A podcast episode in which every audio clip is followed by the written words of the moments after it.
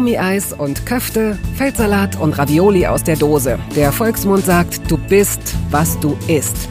In Toast Hawaii stelle ich meinen Gästen viele Fragen, die sich nur ums Essen drehen. Fast nur.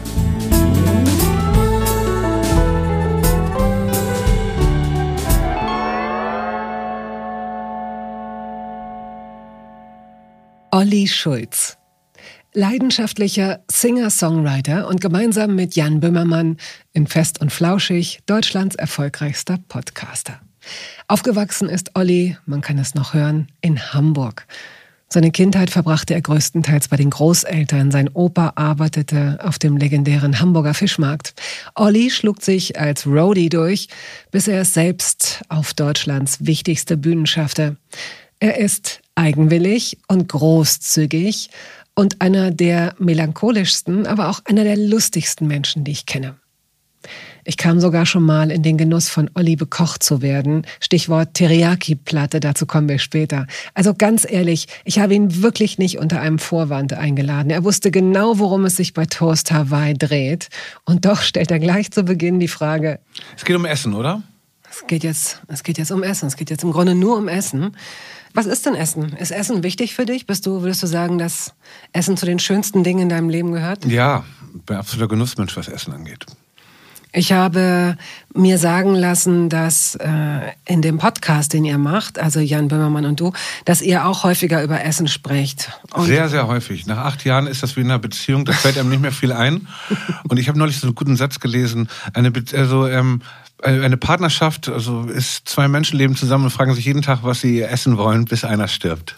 Oh. Okay, ja, muss ich länger drüber nachdenken. Aber ich habe äh, gehört, dass ihr über so ein Gericht gesprochen habt, das heißt irgendwie so warme Hose oder so ähnlich? Warme Brille. Was, was ist das? Naja, eigentlich kommt das aus einer anderen. Das ist so, ähm, äh, warme Brille kommt daher, dass ich ähm, mal auf Tour war mit meiner Band und wir mussten anhalten, weil unser Bassist musste auf Toilette.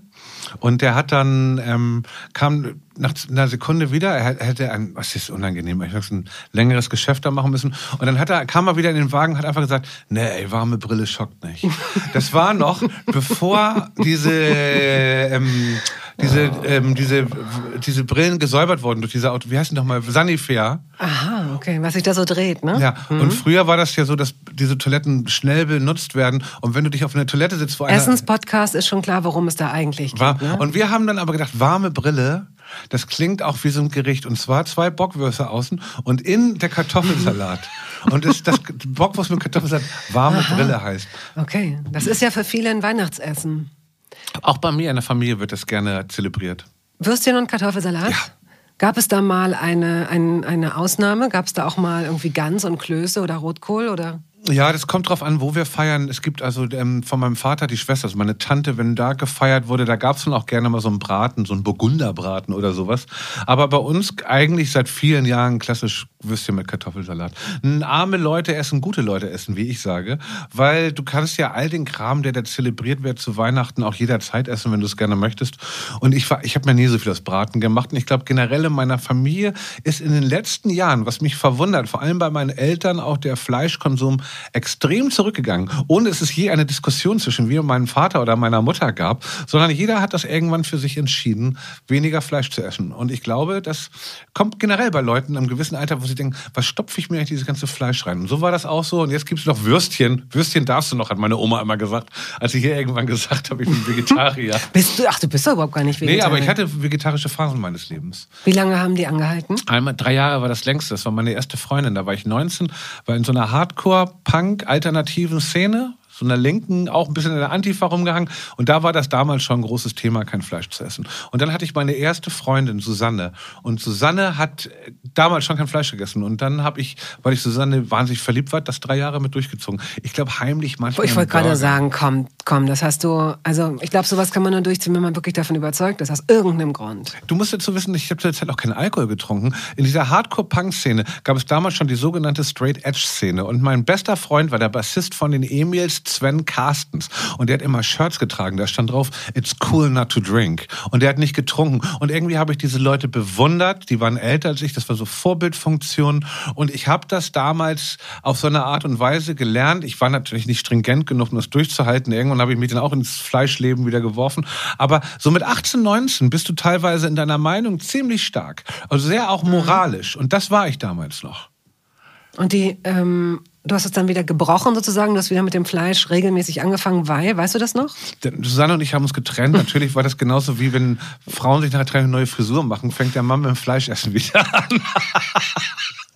Naja, es war so, dass wir, dass ich dann natürlich immer durch meine Kumpels, das weiß ich, ich hing ja nicht jetzt nur in dieser alternativen Lebensform ab, sondern es war ein Teil meines Lebens, aber ich war damals sehr umtriebig und die anderen haben Döner, das war Döner war Nahrungsmittel Nummer eins in der Schanze. Mhm. Ich habe ja damals in Hamburg in der Schanze gewohnt. Da ging es dann los mit diesen ganzen Dönerläden und damals hat der Döner noch 1,50 Euro gekostet oder damals noch D-Mark irgendwie, zwei Mark. Und das war natürlich auch eine Portion, die dich durch einen halben Tag gebracht hat. Ne? Das war ja auch, man muss mal sagen, man hat ja auch auch wenig Geld gehabt und hat sich dadurch so Sachen gesucht, mit denen du gut auskommen konntest. Und ein Döner war eine Mahlzeit, mhm. die ich lange mehr als ein Burger, habe ich damals schon kapiert, weil mehr hab, Fleisch drin ist. Ich habe ähm, neulich mal überlegt, wenn ich selbst zu Gast wäre hier in diesem Podcast. Ne? Ich könnte ganz vieles gar nicht beantworten. Ich könnte dir überhaupt nicht sagen, wie ich die, ich bin sehr früh ausgezogen, schon mit Ende 15, wie ich diese Zeit eigentlich überbrückt habe, wie ich mich eigentlich ernährt habe. Ich kann es dir überhaupt, ich weiß es nicht mehr. Frage ich mich auch manchmal. Das genau das frage ich mich Irre, manchmal. Oder? Wie hast du? Ich habe auf alle Fälle, glaube ich, das erste Mal mit 25 mir eine Flasche Wasser gekauft. Ich habe vorher immer nur Cola und Säfte getrunken. Wirklich? Ja, ich habe Wasser. Ich fand Wasser schmeckte nach nichts. Also was das angeht, zu meiner Zeit in den 80ern kam die sogenannte Schorle gerade auf den Markt. Die wurde so, also mhm. also das Trinken der Schorle gab es in den 70ern noch nicht.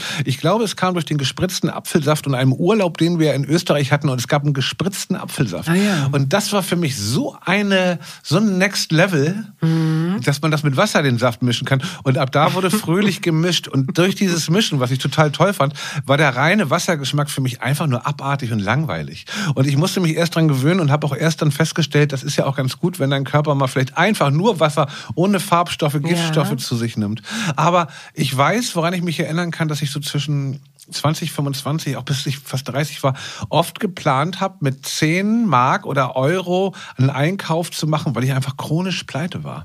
Und da auch so Haferflocken, Milch und mir so Sachen für die ganze Woche. Eine Packung Haferflocken, 1,99, kannst du die ganze Woche frühstücken. Kaufst noch zwei Liter Milch und dann hast du schon mal immer ein Frühstück. So habe ich wirklich gedacht. Also ich bin gut durchgekommen. Ja, hast du da noch Zucker oder, oder äh, Kakao drüber gestreut oder Zimt oder so? Oder hast du das... Äh hatte man, ich habe auch in WGs gewohnt, da hatte irgendeiner Zucker. Ich habe auch viel bei meinen Mitbewohnerinnen mitgegessen. Ich habe immer mit Frauen zusammen gewohnt.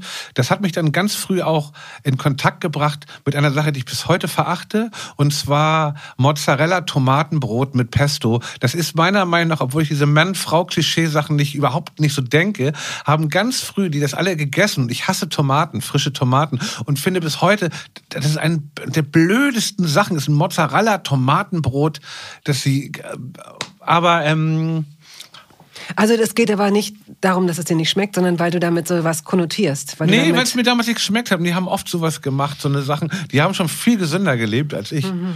Die haben mir auch immer Zettel reingelegt. Olli, bitte räum nochmal das Essen aus deinem Zimmer. Es riecht, dass man aus dem oh. Fenster springen möchte und ähnlichem. Hast du in WGs gelebt? Oh, das, äh, das interessiert mich, wo Menschen so Zettel an ihre Lebensmittel gemacht haben? So, Nein. Nein, okay. Hättest du das Später respektiert? mit einem Mann, ja.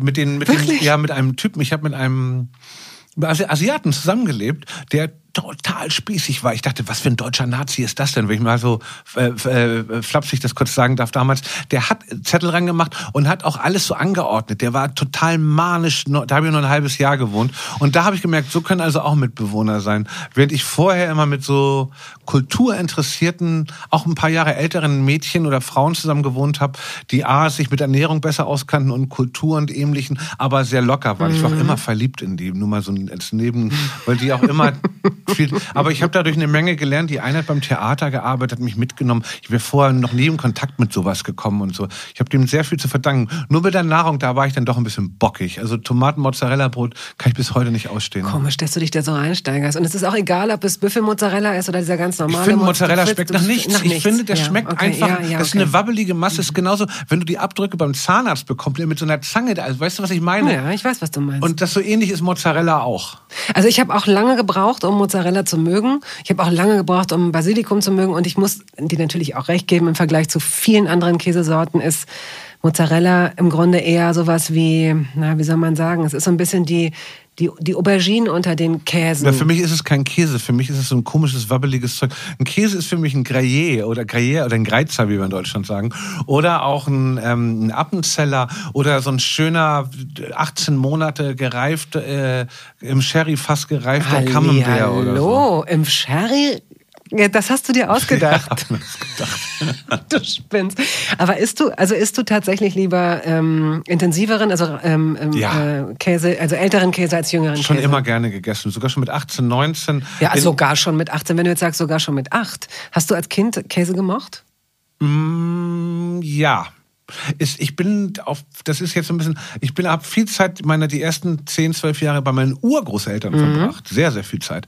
Und da gab es halt nur einen schönen Tilte da mit Schwarzbrot. Deswegen Ah, ja. mag ich bis heute Schwarzbrot wahnsinnig gerne, weil früher gab es bei uns nur Schwarzbrot oder mal ein Graubrot beziehungsweise Feinbrot. Ja. Aber so Toastbrot, Weißbrot war verpönt. Das war bei meinen Urgroßeltern, war das einfach noch eine andere Generation. Die waren dann, ein Schwarzbrot, das hatte einen Wert. Das ist solide, das hat einen Wert, das macht auch satt, das hat einen Nährwert. Allerdings, je älter Menschen werden, desto mehr äh, tendieren sie ja oft zu weicherem Brot, dass sie dann irgendwie, haben die nicht irgendwann angefangen, so weich, Weißbrot zu essen? Es ist kein urbaner Mythos, wenn ich dir sage, dass in Frankreich durch der viel Weißbrot und Baguette essen die Darmkrebsrate deutlich höher ist als in anderen Oh, Ländern. was du so und das weißt. Habe ich mal, habe ich neulich erst gelesen wieder, dass das wirklich auf die Ernährung auch einen Einfluss hat, Mhm. wie dein Körper damit umgeht. Und ich glaube, dass ich den Eindruck habe, ohne jetzt hier ins Detail zu gehen, wenn ich morgens ein Müsli oder ein Schwarzbrot esse, tut das meiner Mhm. Verdauung besser. Okay, gut, dann, ähm, dann fangen wir doch mal äh, da an, wo du uns gerade äh, auch eigentlich hingelotst hast in deine Kindheit. Das Essen meiner Kindheit. Also wenn du dir jetzt dein Lieblingskindheitsessen in Erinnerung rufst, was ist das? Also, ich bin da in ziemlich einfachen Verhältnissen groß geworden. Meine Urgroßeltern hatten nicht viel Geld. Es gab Sachen wie Senfeier, es gab Nierchen, es gab Lebern, es gab viel Innereien, es gab viel Steckrübeneintopf, was aus der Kriegszeit wirklich noch ein klassisches Essen ist, ähm, aus der Nachkriegszeit auch, wo Leute wenig Geld haben. Und ich habe das ganz, ganz viel sowas, so eine Gerichte gegessen. Ich kenne mich sehr gut aus mit Eintopf und auch mit Sachen, die heute überhaupt nicht mehr, die ich auch nicht mehr unbedingt essen wollen Aber es würde. ist eine übliche, also du hast es jetzt, du sagst jetzt gerade, es hat mit so wenig Geld, aber es ist eigentlich eine übliche Art der Ernährung gewesen für die Zeit und auch für Ja, viele ist immer vor noch. allem auch immer noch eine übliche, nee, üblich war auch, dass mein Opa hat jeden Abend nur Honigbrot gegessen. Wirklich? Jeden Abend. Meine Oma hat ihn eigentlich, ich habe das bildlich vom, so ein, vom Teller, einen riesigen Berg halbierte Honigbrote. Meine Oma und ich haben immer abends was anderes. Bei uns gab es aber auch meistens mittags nur warm und abends äh, Abendbrotteller. Aha, okay. Und gab es so einen, Senfeier. Senfeier war dein Favorit? Ich habe seit meiner Oma gestorben ist nie wieder Senfeier mit einer derartig senfigen, intensiven, guten Soße gegessen. Habe mit Tim Melzer, ich war in seinem Laden und der hat Senfeier im Angebot gehabt. Und danach kam er an den Tisch, ich mag den ja wahnsinnig gerne. Und das Essen war einfach ein tolles Essen. Wirklich. Nur die Senfeier haben mich enttäuscht, weil das eine milde Senf, und das ist das Problem mit Senfeiern. Wenn man heute im Restaurant Senfeier anbietet, muss man versuchen, den allgemeinen Durchschnittswert der Senfstärke herauszufinden, damit auch Leute, die sagen, das ist mir zu scharf, das irgendwie essen. Dadurch wird es immer eine sapschige, verzerrte Senfsoße. Du kriegst kaum eine richtig intensive Senfsoße für Senfeier im Restaurant angeboten. Und gab es so ein Essen, das du bekommen hast, wenn du krank warst beispielsweise? Zwieback mit Milch. In so Zwieback mit Milch und dann so Zucker auf den Zwieback rauf. Ich, Oh, lecker. Also so für ein Kind ist das Wahnsinnig toll. Habe ich gerne gegessen, ja. ja. Wenn du ein bisschen Geld hattest, um Süßigkeiten zu kaufen, was war das? Was waren deine Lieblingssüßigkeiten damals? Ich bin in der Grundschule groß geworden. Und der hat, äh, Johnny war der Tankwart einer Tankstelle in Lockstedt. Die Tankstelle gibt's noch immer. Johnny Hamburg ist in das, Hamburg ja. ist das da, wo ich groß geworden bin. Mein Opa hat jede Woche, jeden Montag Johnny fünf Mark gegeben, hat gesagt, es ist ein bisschen eine rührselige Geschichte. Ich bin dann mit elf zu meinen Eltern gekommen, zehn, elf und habe meine Urgroßeltern wahnsinnig vermisst. Und mein Uropa hat immer fünf Mark Johnny gegeben. Ich durfte mir jeden Tag für einen Euro Süßigkeiten aus. Das ist wirklich eine schöne Geschichte. Und das waren immer so weiße Mäuse, aber auch so Sachen, die es heute nicht mehr gibt. So, ich kann mich gar nicht so richtig an die. Also es gab diese Haribo Roulette Rolle mit diesen ganzen kleinen Roulette. Die gibt's immer noch. Die gibt's immer noch. Das habe ich gegessen ganz viel. Und dann so gab es auch diese Mumu Regel schon, diese Mumu kleinen Dinger. Deswegen habe ich. Ach, das sind diese Karamell- Kuh, die- diese so Kuh, Kühe sind da drauf, ja, ne? da steht Mumu-Riegel, steht da immer drauf. Das habe ich gegessen und Sachen, die es, glaube ich, heute ja gar nicht mehr so gibt. Und Also Napos gab's, Salinos gab's, es gab diese, es gab halt für, für Leute, die ähm, sehr viel jünger sind als wir, es gab wirklich so Pfennigartikel. Mhm. Also für zwei, zwei Pfennig gab es diese Schaumerdbeeren. Kennst du diese, diese UFOs noch aus Esspapier? Na Da war so klar. eine, wie so ein Traubenzucker. die gab es damals auch schon. Und das Allerbeste war, der Laden hat dann dicht gemacht. Wir haben da in Lockstedt gewohnt, ich und meine Urgroßeltern. Ich musste immer jeden Samstag oder Sonntag, nee, Samstag, ähm, zum Kiosk, der neben der Tankstelle war. So ein richtiger Krämerladen noch, wo es Zeitung gab und wo aufgestellt waren, wo du dann, ich möchte zwei davon. Diese zwei, Gläser, Ja, ja, diese Gläser, ja. zwei Zungen und so ein Typ so mit so einer wackeligen Hand mit den Zangen das rausgeholt hat. Das, und Bananen, diese grünen, Mhm. ja, äh, diese gelben diese Bananen. Gelben, ja, diese Schaumbananen, die gibt's Schauen, auch noch. Die gibt's, ja. Eigentlich gibt es doch noch sehr viel davon. Ja. Okay, und wenn du Geld für ein Eis hattest, erinnerst du dich daran, welches, welches du, also auch da gab es, äh, es gab ja verschiedene, nach wie vor gibt es verschiedene ähm, Anbieter. In dem, äh, auf der Karte ganz oben angeordnet waren die teureren Ja, das Sachen, gab's nie ne? für mich. Also Wenn ich hatte, es- ich war, ich war, glaube ich, wirklich 13, 14, als ich das erste Mal so ein großes Cornetto Nuss oder sowas, das gab's für mich nicht. Bis ein Euro oder 1,50 war in Ordnung. Mhm. Ein Mark, eine Mark, Eine genau. Mark, meine ich. Eine Mark war okay. Und es war entweder immer braune Bär, obwohl der schon irgendwann 1,20 gekostet hat. Das weiß ich. Ein Dolomiti, obwohl ich das nicht so gerne mochte. Wie, der braune Bär hat 1,20 gekostet? Niemals. Oh, nee, Kuyamara Split oder so hieß das, glaube ich. Das wurde dann irgendwann von ein und das, dann hatte ich das Geld dafür nicht. Das weiß ich noch genau, dass ich mal total aufgeschmissen war wegen irgendeinem Eis, das immer ein Euro, eine Marke gekostet hat, auf einmal 1,20 gekostet hat. Aber am liebsten war mir der braune Bär für 50 Ich Pfennig. fand, das war so ein Jungseis. Brauner Bär war ein ganz klassisches Jungseis und Berry, das war so ein Erdbeereis, war so ein Mädcheneis. 25. Stimmt, Berry habe ich nie gegessen. Und das Allergrößte war natürlich, ich kann mich dran erinnern, als Calippo rauskam, das war Ende der 80er, mit sehr frivolen Sprüchen, die man. Stimmt. Nee, Ja. Ed von, Sch Ed von, Ed von Schleck. Schleck, aber bei Calippo war das so, da stand drauf, reiben Sie das Eis warm auf und dann stand da auf und nieder, immer wieder. Und das war so eine ganz, da hatte ich irgendwie wahrscheinlich da echt so ein Typ gedacht, auf und nieder, immer wieder.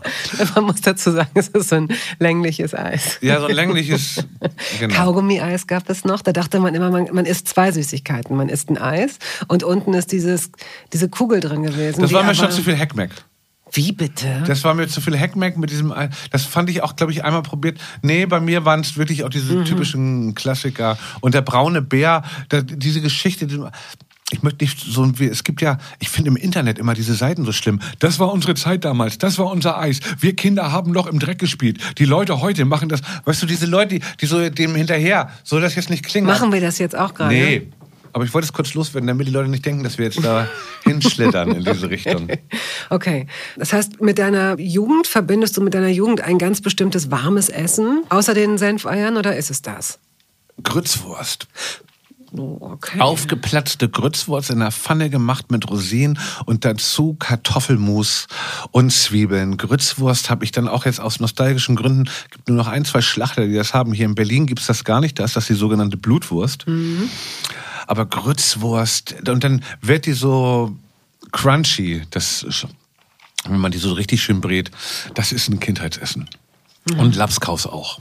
Ah ja, okay, gut. Aber das sind alles keine Gerichte, die du selbst auch kochen kannst. Doch. Kannst du? Ich kann das alles kochen inzwischen. Senfeier habe ich einfach zu Hause nicht die Motivation, mir Senfeier zu machen, weil ich weiß, dass ich das nicht so, keine Ahnung warum. Das war jetzt auch eben nur so, also ich kann Lapskost machen, ich kaufe eine Grützwurst, ich esse nur wirklich seit anderthalb Jahren wenig Fleisch. Also ich brate mir kein Steak mehr zu Hause. Mhm. Ich esse auf einer Pizza gerne auch mal eine Salami und so. Ich, ich weiß auch gar nicht jetzt hier alles so, aber ich mache mir zu Hause kein Steak mehr oder so. Bei mir ist kein Fleisch mehr zu Hause, so große Mengen. Also es hat ja wahrscheinlich was mit einem wachsenden Bewusstsein zu tun. Oder hast du das Gefühl, dass es dir körperlich besser geht, wenn du auf Fleisch und Wurst äh, mehr verzichtest? Das beste Beispiel ist dafür, dass ich es am liebsten mag, mir ein frisches Brot mit Butter und ein bisschen Salz zu machen.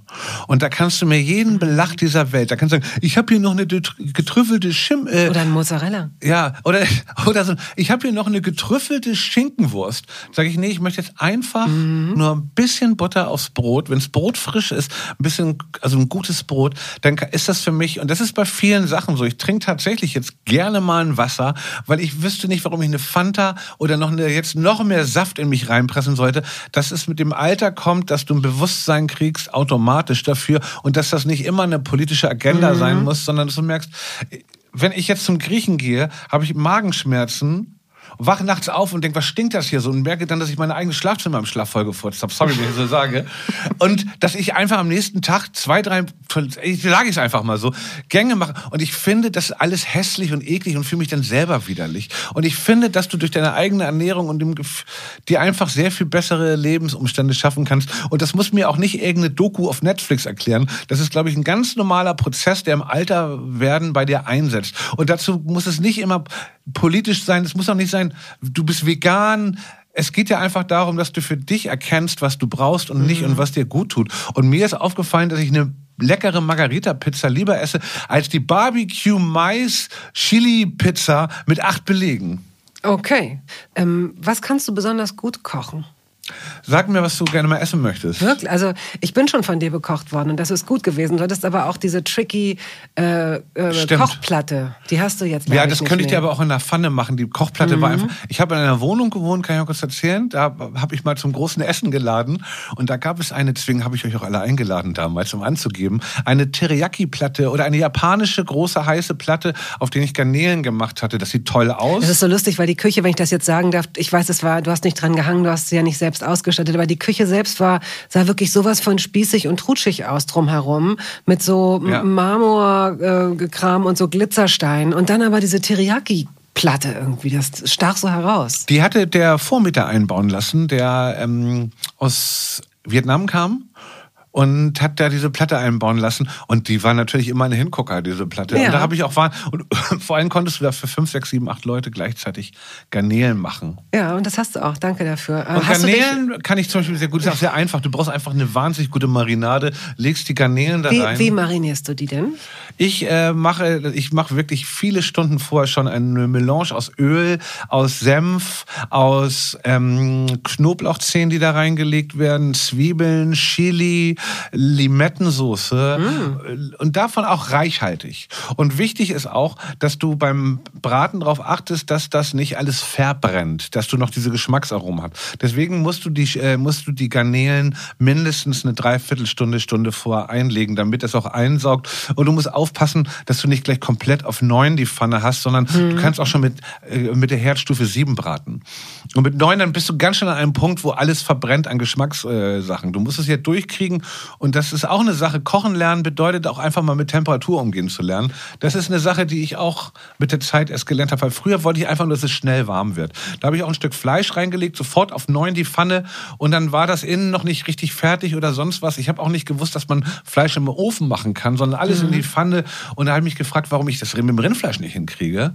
Rindfleisch wird kurz angebraten und da kannst du noch in den Ofen tun, ein bisschen mhm. ziehen lassen oder mhm. du kannst andere Sachen machen.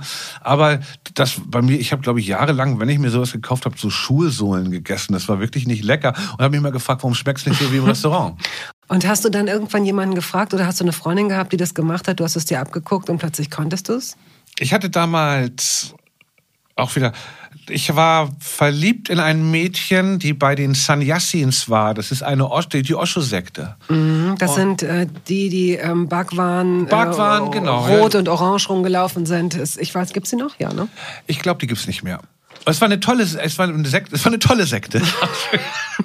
und, und, da gab es das Sorbase Buddha. Das ist so ein Laden. Oh ja, eine Diskothek, die immer in jeder Stadt voll war, jeden Abend. Unglaublich. Ja, und da gab es auch das Sorbase Buddha in, im Karo-Viertel. Da waren halt die ganzen Sanyassis, haben da gearbeitet. Und da gab es einen Koch, der hieß Sven. Und der, da, ich saß immer hinten in der Küche bei ihm rum. Und Aber du warst selbst kein Sanyasin. Nein, ich war keiner. Deine Freundin war Sanyasin. Nee, es war nicht meine Freundin, mich nicht. Also, Ach so, okay. Du sie, warst einfach mit den Leuten. Ich hing mit den Leuten mhm. rum. Ich hab, äh, ich häng mit denen rum, weil ich auch gerne untergetaucht bin in verschiedenen Subkulturen. Und dann war ich bei den Sanyassins und dann haben die noch einen anderen Laden aufgemacht, da habe ich als Barkeeper gearbeitet. Ah. Die hatten ja alle andere Namen. Die hießen ja gar mhm. nicht mehr. Die hießen dann so, oh, was weiß ich, ich kann das nicht aussprechen mehr. Ich will es auch nicht, will auch nicht verballhornern, weil ich muss sagen, dass ich das sehr schön in Erinnerung habe. Und Sven, den ich seit vielen Jahren so gerne mal wiedersehen möchte, wenn jemand Sven Hensel kennt, oh, darf man den da, ist jetzt auch vielleicht doof, Ganz liebe Grüße von euch, Schutz. Wir haben in den 90er Jahren Zeit verbracht und der hat auch zu Hause viel gekocht und der, von dem habe ich mir so ein bisschen was abgekocht. Der hat immer so, komm mal her, jetzt machst du hier ein paar Sei Seitan geschnetzeltes, zack, bisschen Zwiebeln, da machst du ein bisschen so. Und der hat das so, bevor es Fernsehköche gab, irgendwas mhm. in mir ausgelöst. Und da habe ich so ein bisschen geguckt und der meinte, guck mal, geil hier. Und der hat aus allem so eine Zeremonie gemacht. Also der hat das Leben so gefeiert und vor allem mit dem Essen. Und ich fand das toll, wie der so umgegangen ist, damit man, komm mal hier, so ein bisschen, wie geil sind denn Frühlingszwiebeln, hier, zack. Und, und dann habe ich so gemerkt, Mensch, das ist ja wirklich mehr als einfach nur sich reinschaufeln. Mhm. Und das fand ich irgendwie toll. So wie du das vormachst, ist das ähm, aber auch, also einerseits eine Zeremonie, weil er die Sachen so zu würdigen weiß und offenbar auch äh, ungewöhnlich und gut kombinieren konnte. Aber was ich auch immer wieder bewundere, ist, wenn Leute das so aus der Lameng machen. Also ja. wenn du so, zu diesen Menschen gehöre ich leider nicht, vielleicht ändert sich das ja irgendwann nochmal, aber so dieses Gefühl, dass die wirklich so, ja, hier komm, was hast du denn da? Komm, machen wir schnell, zack, zack, zack, zack, zack. Und du denkst, ja, wieso, hoch, wieso schmeckt das bei mir nie so? Oder warum mache ich das anders? Ist doch klasse. Es gibt Leute, die haben da wirklich eine ist das eine natürliche Begabung? Was würdest du sagen? Ich glaube, das ist eine Mischung aus Handwerk und auch aus natürlich Begabung und natürlich auch großem Interesse und großer Lust, mhm. überhaupt sich das selber anzueignen. Und eine Intuition wahrscheinlich auch. Mhm. Jetzt war Max, Max Strohe, das ist ein Koch aus Berlin. Der hat einen Laden hier. Und mit dem habe ich mich angefreundet. Das war das erste Mal, dass ein Koch in meiner Wohnung gekocht hat. Und zwar, weil unsere Kinder da waren, kann ich auch kurz erzählen. Und die Kinder wollten Spaghetti Bolognese. Und ich meinte, ach, mach ich. Und dann meinte er so, nö, lass mich doch machen. Und dann hat er aus allen Sachen, die ich hatte, eine Bolognese gezaubert und hat da so Soja reingemacht. Und so immer das ist ein Geschmacksträger, ein bisschen Soja, kannst du alles, ein bisschen Rotwein und hat so eine Bolognese gemacht, so ganz nebenbei die mhm. so lecker war und so besser war als jede Bolognese, die ich gemacht habe, wo ich schon gedacht habe, ja, man, das ist, man darf das mit dem Kochen auch immer noch mal nicht jetzt irgendwie unter einen also so zu klein machen. Es ist auch eine große Kunst und ein großes Verständnis Absolut. für das. Und es ist ein bisschen wie ein Chemiker, nur dass du es mit Lebensmitteln machst und genau weißt, welches ein guter Geschmacksträger ja. ist, wo du doch zaubern kannst. Und der hat aus den Resten, die ich da machte, einfach eine Bolognese gemacht. Werbung. Es gab eine Phase in meinem Leben, in der ich alles richtig machen wollte in Bezug auf meinen Körper. Genügend Flüssigkeit, Bewegung, die richtige Ernährung. Hey, ich werde ein ganz neuer Mensch und kürze das an dieser Stelle mal ab. Aus mir wurde kein ganz neuer Mensch. Solche Pläne sind löblich, aber in der Regel zum Scheitern verurteilt. Wir wollen zu schnell zu viel und übersehen, wer wir sind und wer wir jahrzehntelang waren. Nichts gegen Veränderungen, nichts gegen gesündere Angewohnheiten oder Ernährungsumstellungen. Aber ich finde, sie müssen zu unserem Leben passen und es muss irgendwie Klick machen im Kopf. Rückblickend kann ich sagen, dass mir die Dinge, die sich bei mir dauerhaft in Bezug auf meinen Körper oder Ernährung veränderten, immer auch einleuchteten, weil ich eine Veränderung in meinem Körper oder in meiner Kondition oder in meiner Konzentration spürte. Vor ungefähr zwei Jahren riet mir eine sehr gute Freundin, die Ärztin ist, dazu, ein paar kleine Check-ups durchzuführen und bat mich eindringlich darum, täglich Omega-3-Fettsäuren zu mir zu nehmen. Wenn du sonst auf alles verzichtest, Bettina, darauf bitte keinesfalls, sagte sie mir und empfahl mir gleich noch die Marke dazu, Norsan. Da hätte sie die Inhaltsstoffe gecheckt, die nähme sie nämlich selbst auch. Nun ist es ja nicht so, dass ich das nicht selbst schon hundertmal gelesen hätte. Allein schon um Entzündungen abklingen zu lassen, ist unser Körper auf ungesättigte Fettsäuren angewiesen, kann sie aber nicht selbst produzieren. Wir müssten täglich 250 Gramm Makrele oder Sardellen oder Lachs essen. Bekommt niemand von uns hin, oder? Ich begann dann damit, verschiedene Produkte zu vergleichen. Rezensionen, Qualitätsnachweise, Erfahrungsberichte und landete, das hätte ich mir also sparen können, wieder bei Norsan. Daher fällt es mir wahrscheinlich auch so leicht, diese Produkte hier zu bewerben. Es gibt die hochdosierten Omega-3-Produkte im Sortiment als Kapseln oder Öle aus Fischöl oder Algenöl. Letzteres dient als vegane Variante. Und für Kinder gibt es beispielsweise vegane Kaugelee-Drops. Mein Favorit ist das Fischöl, weil ein Esslöffel pro Tag ausreicht und ich damit zudem noch Vitamin D3 aufnehme. Gesundheitsversprechungen kann und darf ich hier nicht machen, das ist klar. Aber ganz subjektiv als Bettina kann ich sagen, dass ich mich deutlich fitter und konzentrierter fühle seit anderthalb Jahren. Also seit ich das Öl täglich nehme. Und ich werde dabei bleiben, Podcast-Werbung hin oder her. Und meine Arztfreundin ist auch happy. Sie ist eine von über 5000 Ärztinnen und Ärzten, die die Produkte von Norsan empfehlen. Ich habe auch gerade nochmal nachgeschaut. Norsan ist die meistverkaufte Omega-3-Marke in deutschen Apotheken. So, und weil das der Deal auf Gegenseitigkeit ist, machen wir es hier endlich auch mal so, wie Sie das vielleicht schon aus anderen Podcasts kennen. Es gibt einen Code mit einer Ermäßigung von 15 Prozent auf Ihre erste Bestellung. Dieser Code ist gültig bis zum Ende des Jahres und lautet Toast 15, kleingeschrieben und ohne Leerzeichen. Toast 15. Sie finden die Infos dazu auch in den Show Notes.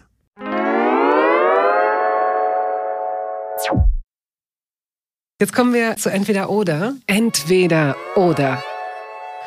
Ähm, Popcorn, salzig oder süß? Süß, salzig habe ich so nicht verstanden. Mag ich inzwischen auch. Bin ich nicht mit ähm, früher sozialisiert worden. Mhm, sondern nicht. es war immer das Popcorn und am besten noch aus dem Uferpalast am Gänsemarkt, wo dann so, wenn da so diese karamellisierten oh, Dinger wow. dran waren, das war das Allergrößte. Kennst du Buff noch? Das war ja, so eine.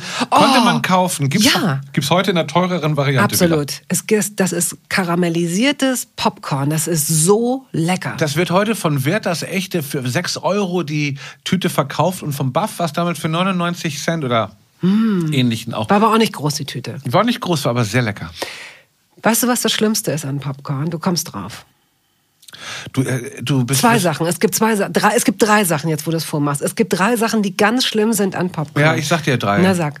Wenn du auf diese Maisdinger beißt. Ah, absolut. Aua, aua, aua. Ja, zweitens. Weißt du, was ich im Kino früher mal gemacht habe? Nein, doch. Du hast die genommen und auf Leute ge geworfen. Ich habe die dann zwischen den Fingern so wegflutschen lassen, dass sie so durch die Gegend. Und dann sind die so unkontrolliert durchs mhm. Kino geflogen. Und irgendeiner dann hat sich so einen Kopf gefasst. Ich meine, hat ja nie so doll wehgetan, weil nur ja. so ein Maisding. Ja. Aber dann so ganz kurz das Ding so durch die Gegend zu, das habe ich gerne genau, gemacht. Genau, dann das zweite, ne? hier mit diesem ganzen verkrümelten, du kommst aus dem Kino. Aha, ja, nee. Also ich komme aus dem mhm. Kino und stehe auf und mir fällt die halbe Tüte noch mhm. aus dem mhm. Dann sind es vier Sachen, die schlimm sind an Popcorn. Dann, ähm, dass man einfach nicht aufhört, das ja, immer weiter absolut. in sich hineinzustopfen. Absolut, absolut, das ist das. Bis das alle absolut, ist. bis das alle ist, bis man an diese blöden Mais-Dinger kommt. Und was mit Abstand finde ich auf Platz eins der schlimmsten Dinge, mein heißgeliebten Popcorn, ist, wenn sich die ähm, diese, diese Maisschalen äh, hinten im Rachen oh, mit ja. wie so Saugennäpfe. Ja, ja. Und man versucht das so mit, der, mit dem Finger so wegzukratzen und muss wirklich aufpassen, dass man nicht so einen Würgereiz. Ja, und wenn diese Maisschale irgendwo. Oder zwischen den Zähnen, das ist auch nicht gut. Ja, ja. Trotzdem Popcorn gar nicht so viel bei mir. Mhm. Ich bin, ja, ich bin durchs, durchs Kino wieder drauf gekommen und da hatte mir jemand versehentlich äh, Salz, salzig Süßes gegeben als Mischung und da habe ich gedacht, wie abgefahren ist das? Und jetzt muss ich aufpassen, es gibt ja Mikrowellenpopcorn, das habe ich leider immer zu Hause. Das schmeckt nämlich auch ziemlich gut. Finde ich auch. Ich muss auch sagen, dass es, und das ist auch gar nicht, es gab gar nicht so oft Popcorn weil wir nicht das Geld dafür hatten. Das gar nicht jetzt so doof klingen oder so traurig oder so. Es war oft so, ich war mit meinem Opa im Kino, mein allererster Kinofilm war Popeye 1980 mit Robin Williams und ich weiß noch, dass ich ein dieses Eis bekommen habe, Eiskonfekt, was man ja das war Vanille da, und Nuss ja und Vanille und das war für mich ähm, eigentlich der Höhepunkt mhm. und dann gab es so zehn kleine Eiskonfekten, ja. die habe ich mir immer noch zwei für Mitte des Films aufbewahrt. Oh. Wirklich. Die sind, die sind auch, das sind so Klassiker, die sind auch wirklich lecker. Ja. Ich konnte als Kind oft nicht verstehen, sind wir beim Eis, aber äh, dass sich Erwachsene so, so ein Eis kaufen wie Happen. Happen war so, pff, Happen. Dabei hat auch Happen, ich musste erwachsen werden, um festzustellen, dass auch diese Kombination aus Erdbeer, Vanille, Erdbeer, Schoko super ist zwischen diesen Waffeln. Wenn das ein bisschen angetaut ist, super. Das ist auch so, ich gehe mit meiner Tochter und Freundinnen von ihr sind unterwegs und da kommen wir gehen raus Eis holen. Ich möchte eine Kugel Vanilleeis. Das ist, das macht mich einfach wahnsinnig glücklich. Früher, oh, jetzt Stracciatella noch, eine Pistazie noch, dann möchte ich noch Schlumpfeis und dann möchte ich noch, also, und jetzt möchte ich einfach nur eine Kugel Vanilleeis. Ja, gut, weil du genügsam geworden bist. Nee, weil ich das auch viel bewusster dann esse und mir es danach besser geht. Und dann denke ich, oh, geil, Vanilleeis. So, ähm, und lieber Crepe oder lieber Pfannkuchen? Der Pfannkuchen war zuerst da in Deutschland. Also der hat den. Es, und, und, die Franzosen Oma, haben häufiger Darmkrebs. Ja, nee, die Oma, meine Oma, die Oma hat immer Eierpfannkuchen gemacht und die lagen dann so geschichtet Wir auf Ach, das glaube ich nicht. Und da waren dann immer so für zwei Tage noch welche zum Einrollen. Wirklich? Eierpfannkuchen, klar, gab's viel. Marmelade oder Nutella? Ich mag, ich bin überhaupt kein süßer Typ. Oh. Ich mag das beides nicht gerne. Ach. Ich habe ganz selten mal eine Phase, wo ich ein Marmeladenbrot esse. Aber eigentlich kannst du mich, also Nutella finde ich richtig eklig. Ich finde so eine große, ich mag auch, mochte auch als Kind, also genau auch zu meiner Schulzeit kam das sogenannte Schokoladenhörnchen, wie ist immer Schokoladenhörnchen oder sowas raus oder Schokobrötchen das ich, habe ich nie verstanden. Ich finde, das gehört nicht zusammen. Ich bin auch kein großer Schokoladetyp. Ich finde Schokolade überbewertet. Puh, kann ich, kann ich, muss ich, muss ich mich jetzt echt zusammenreißen. Es gibt so Leute, das ist aber auch, guck mal, auch so, kennt viele Frauen auch zum Beispiel, die gerne so Dark, so diese belgische tiefe Schokolade, so schokoladig. Meine Mutter mag das auch gerne zum Beispiel. Aber das ist ja eher so eine vernünftige Schokolade. Das hat ja jetzt gar nichts zu tun. Also wer, wer, wer verrückt ist nach Schokolade, der isst ja auch Nougat und Nuss und, und äh, diesen ganzen Karamell Krokant, oh, Krokantschokolade gab es zum Beispiel früher, die gibt es eigentlich kaum noch. Ja. Ähm, aber diese dunkle Schokolade hat ja sowas fast von so einer Selbstdisziplinierungsmaßnahme. Da isst man ja nicht so viel von und die ist gut fürs Herz und bla bla. Ist die gut fürs Herz? Ja. Dann würde ich damit auch mal anfangen. Aber grundsätzlich ist das nicht das, also ich kaufe mir jetzt nie eine Tafel Schokolade. Okay. Dann siehst du mich eher bei den hier äh, zugreifen, so Haribos oder Ritter, nee, nicht ähm, Katjes und sowas. Aha, damit kann man die, und, und, und so Chips oder, oder was? Auch kein großes auch Interesse. Es hat mal angefangen damit. Ich bin ja jetzt aus der Pubertät raus. Aber wenn ich heutzutage abends eine Packung Nicknacks esse, habe ich den nächsten Tag irgendwo einen kleinen Pickel. Ich glaube, da ist so viel Fett drin und so viel deiner Haut, dass ich das nicht. Aber man muss auch mal sagen, dass ich, du triffst mich gerade in einem Punkt meines Lebens an, wo die Völlerei aufgehört hat. Als ich dann tatsächlich mit, ähm, was weiß ich, mit 30 oder so Geld hatte, habe ich dann immer noch so wie mit 20 gelebt und habe auch viel nachgeholt und habe auch gerne mal irgendwie drei Tüten Chips Chips an einem Abend weggeatmet. Oh, hab wow. mir die Sour Cream gekaut, hab mir die teuren gekauft und dann auch noch Zwiebelringe. Also ich habe viel sowas alles gegessen und zwar ohne Sinn und Verstand. Und das lag auch daran, dass man früher in WGs viel gekifft hat und dann hat man einfach die ganzen Müll, wie so ein Müllschlucker. So, Ketchup oder Mayo? Mayo. Zu Pommes. Ach so, ja, zu Pommes, ne? Ja, ne? Oder zu, zu was sonst? Ich finde nicht, dass man sich da unbedingt entscheiden sollte, weil Pommes in der Spitztüte mit warmem Curry-Ketchup im Schwimmbad und dann sammelt sich das mm. so unten und da sind noch so zwei, drei ganz krosche kleine Pommes, die sich in der Spitztüte unten gesammelt haben ja. und du grabelst mit deinem Finger, holst die dann auch raus. Aber dieser kleine Geschmack, dann macht das so crunchy und das Ding ist ummantelt mit einer warmen Curry-Ketchup-Soße. Wahrscheinlich war es dieser heller Ketchup, der einfach in so einen Topf getan wurde von dem Imbissbesitzer. Und dann kommt das darüber, diese gallertartige Flüssigkeit. Das liebe ich immer noch sehr. Und Mayo, so richtig schöne warme Mayonnaise auch, die da so rüber. Ich weiß gar nicht, manchmal war die so warm. Mhm.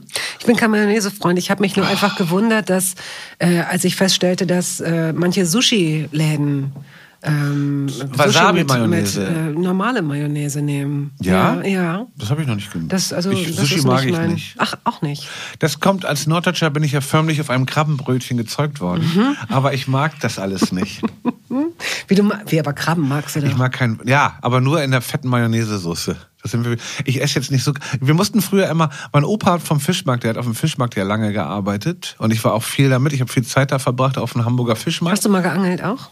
Ja, aber wir haben nicht geangelt. Mein Opa hat mit Zwerghühnern und mit Tauben gehandelt und mit, ähm, ja, hatte manchmal auch so einen Greifvogel, da hat die Polizei ihn mal mitgenommen. Der hatte, das, das ist aber auch eine alte Geschichte. Mein Opa hat jedenfalls mit Hühnern und Brieftauben und Zwerghühnern und Kaninchen gehandelt und dann hat er gerne mal vom anderen Stand dann irgendwie so einen Sack ähm, Krabben mitgebracht. Ja. Und dann saßen wir zu Hause vor so einem Eimer zu dritt und haben Krabben gepult. Krabben da ich, das ist eine meiner frühen Kindheitserinnerungen, so mit sieben, acht Jahren Krabbenpulen. Aber der Geschmack ist nicht, das ist nichts Zu für fischig. Ich mag auch beim Lapskost diesen kleinen Rollmops nicht, der dazugehört. Den- Ich mag auch keinen Bismarck-Hering. Ich esse eine Forelle, ich esse ein Goldbarschfilet, ein Rotbarschfilet, am liebsten mit Panade. Oder ich esse gerne mal ähm, so ein Zanderfilet. Aber wenn mir das, also wenn es Richtung richtig so Fisch geht, so Aal oder so. Nein, nein, nein, nein, nein. Völlig ausgeschlossen. Das kann ich verstehen. Wobei es gibt viele Leute, die Ei mögen, natürlich. Meine Oma hat mal in meiner Kindheit, der, der, wir hatten so, ich, in meiner Erinnerung, riesige große Töpfe auf dem Herd. Und da wurde Fischsuppe gemacht. Und zwar Kochfisch. Und dieser Kochfisch war nur weißer Fisch, der stundenlang in so einem Topf. Und der Geruch wehte durch die gesamte Wohnung. Und ich weiß, dass ich mich davon mal übergeben habe. oh. Okay, Nur ja, vom gut. Geruch. Also ich halte fest, dass du nicht besonders viel Fleisch isst, dass du aber auch nicht besonders viel Fisch isst. Du bist aber für mich überhaupt nicht der Typ, der jetzt irgendwo hingeht und sagt, ich hätte gerne einen überbackenen Brokkoli-Gratin.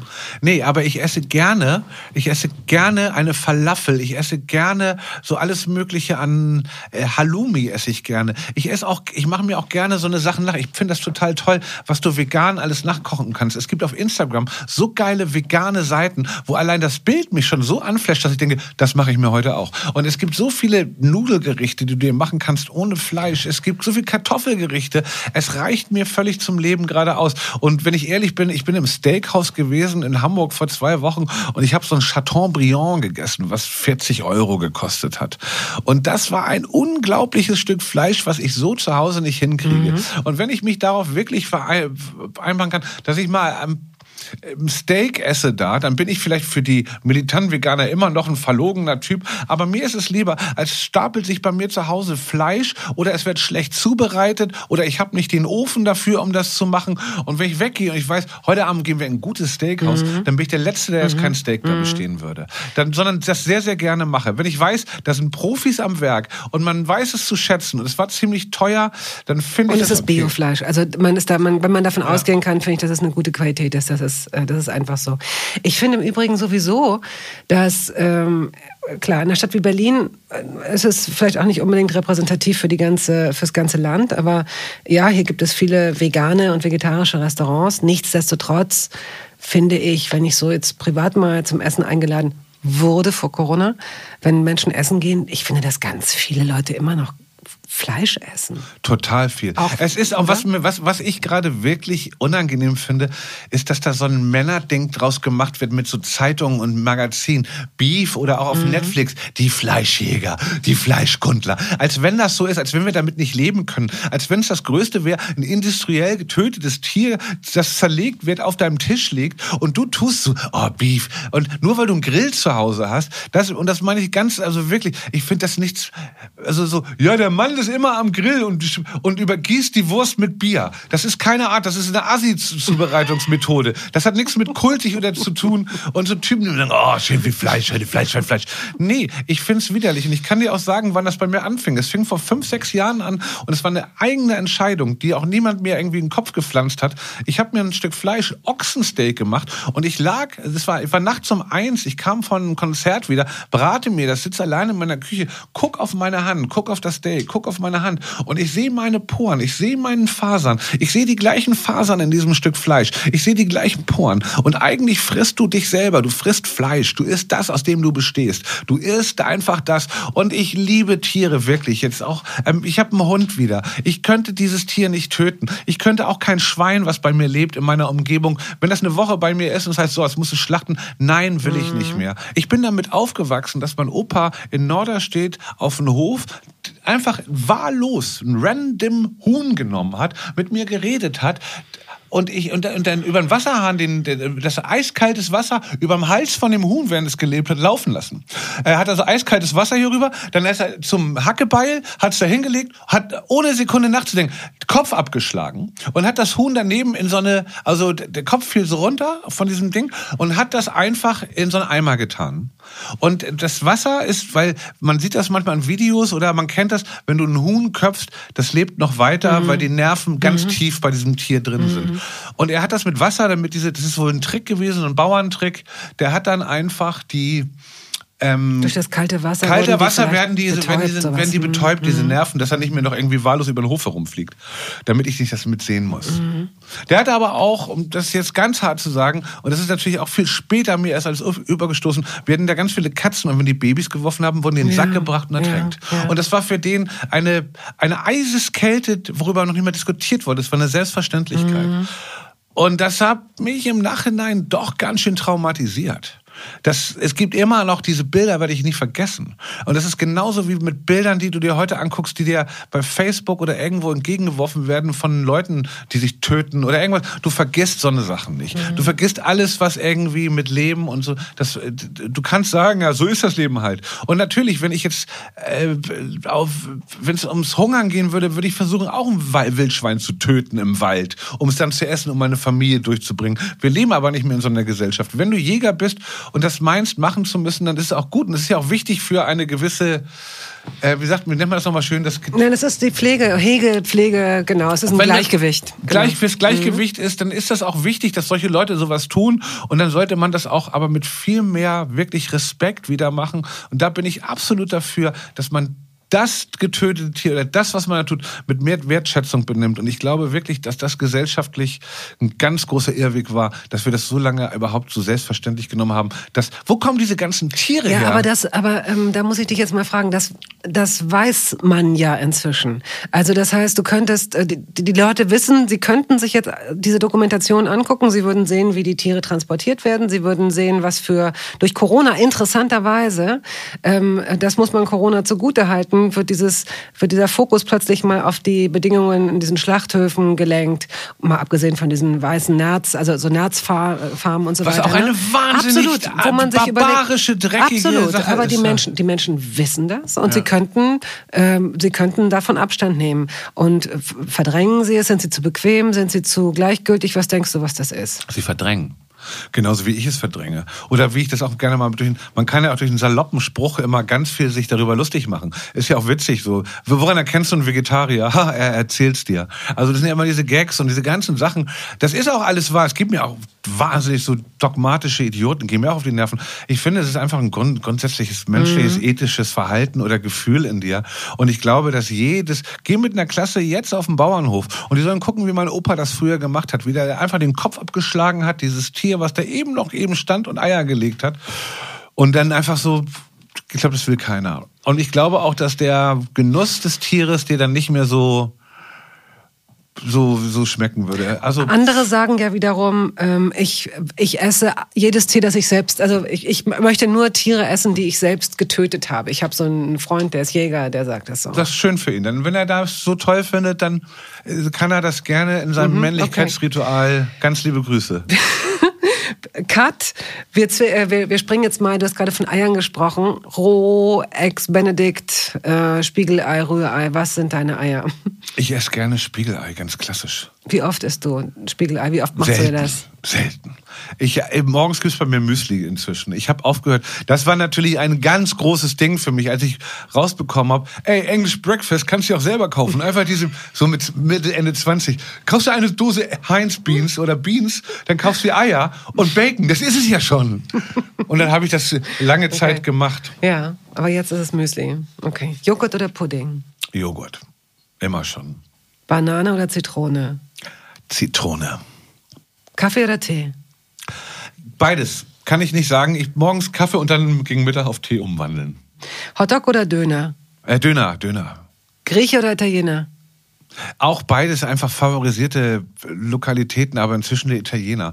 Es ist nun mal so, der Grieche gefällt einem gut durch Uso. Der Grieche, der gemeine Grieche. also wir sind unheimlich viel zu Griechen und Jugos hat man damals noch Mhm. gesagt, Jugoslawen heute zum Kroaten. Aber Ivan hatte damals in der Lenzsiedlung, sind wir mal zu Ivan ge- gegangen oder zu Taverne Omiros zum Griechen und das war für uns voll das Happening. Chewabschichi essen und sowas, das war in meiner Kindheit ganz groß und so es fand ich alles toll. Aber inzwischen ist doch der Italiener mir lieber. Rotwein oder Weißwein? Mm, Weiß, ich finde, Rot macht so viel komische Sachen mit einem. Ach, was denn? die Zähne rot, die Lippen, auch so, ich finde so, dass ich irgendwie in allen Bereichen, das färbt alles ein.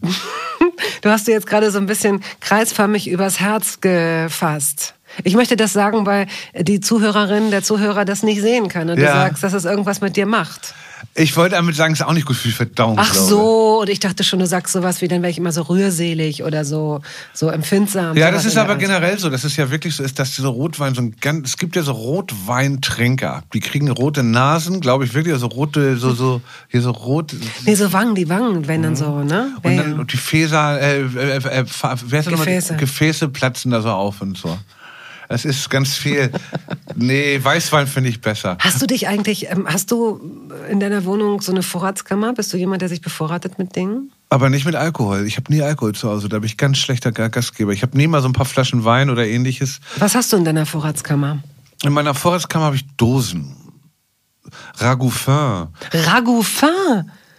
Ragoufin, so hätte dieser Podcast auch heißen können statt Toasterwei, oder? Ja. Ragoufin. Mit äh, Nofretete hätte ich fast gesagt. Quatsch, wie heißt denn dieses... Äh, Ja, ich weiß, was du meinst, diese kleinen ja, äh, äh, na, aus Blätterteig. Ja, na, wie ja. heißt es denn nochmal? Ich weiß nicht, wie die heißen. Ah, doch, natürlich. Die haben wir nie genommen. Doch, wie heißt es denn? Afroteten. Nein.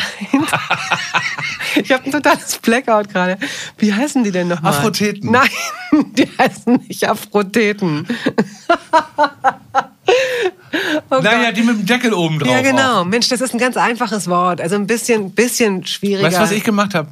Ich habe gemacht, ich habe mir früher ähm, ein Baguette gekauft, habe dann ähm, das Baguette, so ein großes Baguette, habe da ein Stück abgeschnitten oben und habe dann das gesamte Innere rausgepult. Das ist ein hohles Baguette war, also die gesamten. Und dann habe ich ein warmes Ragoufin da komplett Oh reinlaufen Gott, lassen. oh Gott, oh Gott, oh Gott. Und dann hast du das gegessen wie so ein, wie so ein, wie so ein Hotdog oder wie so ein Ja, und dann hat so, musste man schnell essen, weil das Ragoufin hat sich durch die Wände gekämpft von dem Baguette. Und dann kamen schon die ersten Risse ins Baguettebrot und dann hast du dieses heiße Ragoufin, dieses heiße Gold. Oh Gott. Das war, das fand ich toll, das habe ich gerne gemacht. Obwohl es wie Katzenfutter schmeckt. Inzwischen finde ich es auch nicht mehr eklig. Du hättest das, du hättest äh, das äh, benennen können. Äh, ähm, Flüt, Flüt, Ra, Flüt Ragout à la Olli ja, oder so. Flütragout. Aber ich war damals auch 19, als ich mir das ausgedacht habe, 20. Grüner Spargel oder weißer Spargel? Weißer, grüner Spargel habe ich es mir auch bis heute verschlossen geblieben. Gab es schon einige Streit. Also ich, weißer ist viel intensiver, arbeitet viel besser im Körper, entsaftet. Also die Sag mal, mal, du wirst bald Heilpraktiker oder sowas oder Ernährungsberater. ja, mein Gott, wenn es Mitte Ende 40 nicht losgeht, wann dann? Auf alle Fälle ist das einfach viel besser. Ich bin ein großer Fan des weißen Spargels. Hast du schon mal Pferd gegessen? Ja, würde ich nie wieder essen. Habe ich in meiner, gab es früher oft, mein Opa hat auch früher auf dem Fischmarkt gemacht, hey, mal schöne Pferdeknacker jetzt. Oh, hat, er, hat er auch so gesprochen? Opa. okay. Backen oder kochen? Kannst du was backen? Nee, da, da bin ich nicht sehr gut drin. Pat, pa, pa, Patisserie heißt es ja, ne? Heißt es, wie heißt es?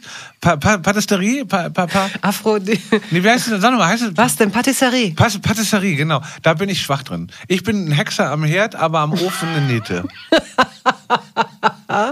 Ein Hexer am Herd. Die überflüssigste Anschaffung der Welt. Ähm, gibt es eine Anschaffung in deiner Küche, in deinem Leben, eine Essensanschaffung, die komplett überflüssig war? Oh, viele. Zum Beispiel? Ein Entsafter oder so ein Schrott, den man sich gekauft hat. Und da hast du erst mal gemerkt, dass das Ding acht Teile hat, die du sauber machen musst und alle nicht Ja. in deinen Geschirrspüler Ja. passen und auch eigentlich unmöglich sind, sauber zu machen. Mhm. Dann, ähm, bis ich dann festgestellt habe, dass man sich keinen Sandwichmaker kauft, Mhm. weil der nur Sandwich machen kann, sondern einen Kontaktgrill, der dir noch viel, viel Möglichkeit Ja. gibt. Habe ich aber schon fünf Sandwichmaker mir gekauft in der Mhm. Zeit gehabt. Dann ähm, ganz viel Kram, der so unnütz ist, den man eigentlich nicht braucht. Aber dann habe ich mir einen Breta oder wie das heißt gekauft. Das ist geil. So ein Topf. Ja, ein Topf. Und zum Schluss das Dessert. Gut, wir laufen ins Finale ein und das bedeutet Dessert. Also Oh. wenn wir jetzt essen gehen würden, ähm, was würdest du, was würdest du bestellen? Also wenn, wenn man schon sagt, die Rechnung und bringen Sie mir aber bitte und dann sagt der Ober, nehmen Sie ein Dessert. Was sagst du dann? Ich bin nicht so der süße Typ, sagst du dann. Ich habe ein Des Dessert-Trauma. Was? Sowas gibt's nicht. Nee, ich meine ein positives auch. Ich war, ich habe einen Job gemacht, das ist über zehn Jahre her, und habe den Bassisten von Manowar, Joey DeMaio, interviewt für eine Zeitung in einem Sushi-Tempel in Hamburg. Das war so der erste Laden, der Sushi so zelebriert hat und es sah auch wirklich toll aus. Wie, also es ist ja auch eine Kunst und es ist auch optisch fürs Auge. Ich konnte aber nichts davon essen, habe ein Stück zehn Minuten dann gebissen, weil ich diesen rohen Fisch nicht runtergekriegt habe. Und dann wurde ich entschädigt. Dann gab es eine, eine Nacht, japanische, es war eine äh, reine japanische, eine japanische Nachttischplatte mit grünem Eis, Matcha-Eis oder wie das heißt, mit gebackenen warmen Kugeln, wo innen eiskaltes Eis drin war, Oh, mit so. Eis, was gedampft hat, mit Crush-Eis gemischt mit Karamellsplitter. Da waren auf einem Teller so viele leckere, unglaubliche Nachspeisen, dass ich zwölf Jahre später, im Jahre 2020, ab und zu, wenn ich Leerlauf im Kopf habe, daran noch denke. Und das ist unglaublich. Und immer wenn ich beim Japaner bin, und manchmal habe ich auch das Privileg, in ein etwas hochwertiges Restaurant zu gehen, gucke ich immer, ob es das gibt. Bei den meisten Japanern gibt es aber übrigens immer diese Teriyaki-Platten, die ich auch bei mir zu Hause habe. Dann kochen die am Tisch vor dir. Das ist aber immer Vanilleeis mit Crepe nur, weil die denken, die Deutschen mögen das. Glaube ich gerne. Crepe und Vanilleeis. Vieles ist ja auch eingedeutscht von diesen asiatischen oder auch indischen Gerichten, um damit es uns schmeckt. Meine Mutter immer, Olli, wenn, wir, wenn ich dich in Berlin besuche, dann gehen wir mal wieder zum Inder. Ich mag das immer so mit diesen kleinen Soßen. Ich so, Mama, das sind die gleichen drei Soßen seit 1986. Die grüne, die rote und die, und die Joghurtsoße. Das hat ist nix mehr mit, also, was ich eigentlich sagen wollte damit am Ende ist, das ist, dass dieser, Sowas würde ich gerne mal wieder, ich würde gerne mal wieder einen richtig guten Nachspeise, der aus so, die, aus so einer Mischung aus Gebäck, Eis und so besteht. Und bei diesem einen Ding, da hat das so aus diesem Ding rausgedampft und dann war da so ein Fruchteis drin. Und für mich die allergrößte Kindheitserinnerung, um gleich mal weiterzuspringen, im Spanienurlaub, wir sitzen da und auf einmal kommt der Kellner an, der Kinder mochte, ohne dass ich gefragt habe, und schenkt mir einen Nachtisch und es ist eine echte Zitrone. Und in dieser Zitrone ist Zitroneneis. Und ich bin sieben, acht Jahre alt und habe sowas in meinem Leben noch nie gesehen. Ich habe es noch nie gesehen. Und dann sind wir am zweiten Tag wieder da und auf einmal bringt er eine Orange und die ist auch gefüllt mit Vanilleeis. Und das war so eine Mischung echtes Obst mit, ich dachte ja, alles wird in einer Maschine gemacht. Ich habe es nicht kapiert als Kind. Und das sind für mich die größten Abenteuer gewesen. Eine Zitrone mit Eis gefüllt. Das finde ich auch immer noch toll. Also wenn jetzt der Kellner kommt und sagt, möchten Sie noch ein Dessert haben äh, oder einen Schnaps, einen Kaffee, einen Espresso, was sagst du? Mit dem Schnaps. Was für einen Schnaps nimmst du? Ich trinke gerne einen Sambuca auf Eis, nicht ohne Eis, nicht dieser ganze Humbug mit Anzünden, Kaffeebohnen, nein. Es ist auch Schrott. Du isst, trinkst ihn eigentlich auch, wenn du mal in Italien. Das ist auch so eine deutsche Männerzeremonie. Ich weiß nicht, ob es in Deutschland so ist. Ja, generell, warum musst du diesen Sambuca, damit dann diese Kaffeebohnen, genau wie mit diesem Tequila, mit diesem erst Zitrone, dann hier Salz, dann Zitrone, dann trinken. Ein guter Tequila trinkst du einfach so. Das sind einfach hochwertige Produkte und dieses gepanschte Zeug, das kriegst du nur runter, indem du eine Zitrone und Zucker da noch irgendwie reinjagst. Und wenn du irgendwie um Okay. 1 Uhr nachts in der Kneipe bist, denkst du, das ist irgendein tolles Ding. Aber eigentlich trinkt man einen guten Tequila einfach so. Und ähm, genauso ist es auch ein Sambuca auf Eis, anständig eingefüllt, ist für mich der perfekte Drink nach Abschluss. einem guten. Ja, okay. Ich danke dir sehr für deine, für deine ganzen tollen Antworten. Danke für die nette Gesprächsrunde. Vielen herzlichen Dank. Tschüss. Tschüss.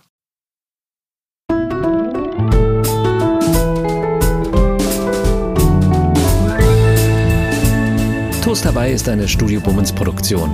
Ausführende Produzentin Wiebke Holtermann. Ton und Schnitt Henk Heuer. Musik Jakob Ilja. Neue Folgen hören Sie jeden Samstagmorgen. Überall da, wo es Podcasts gibt.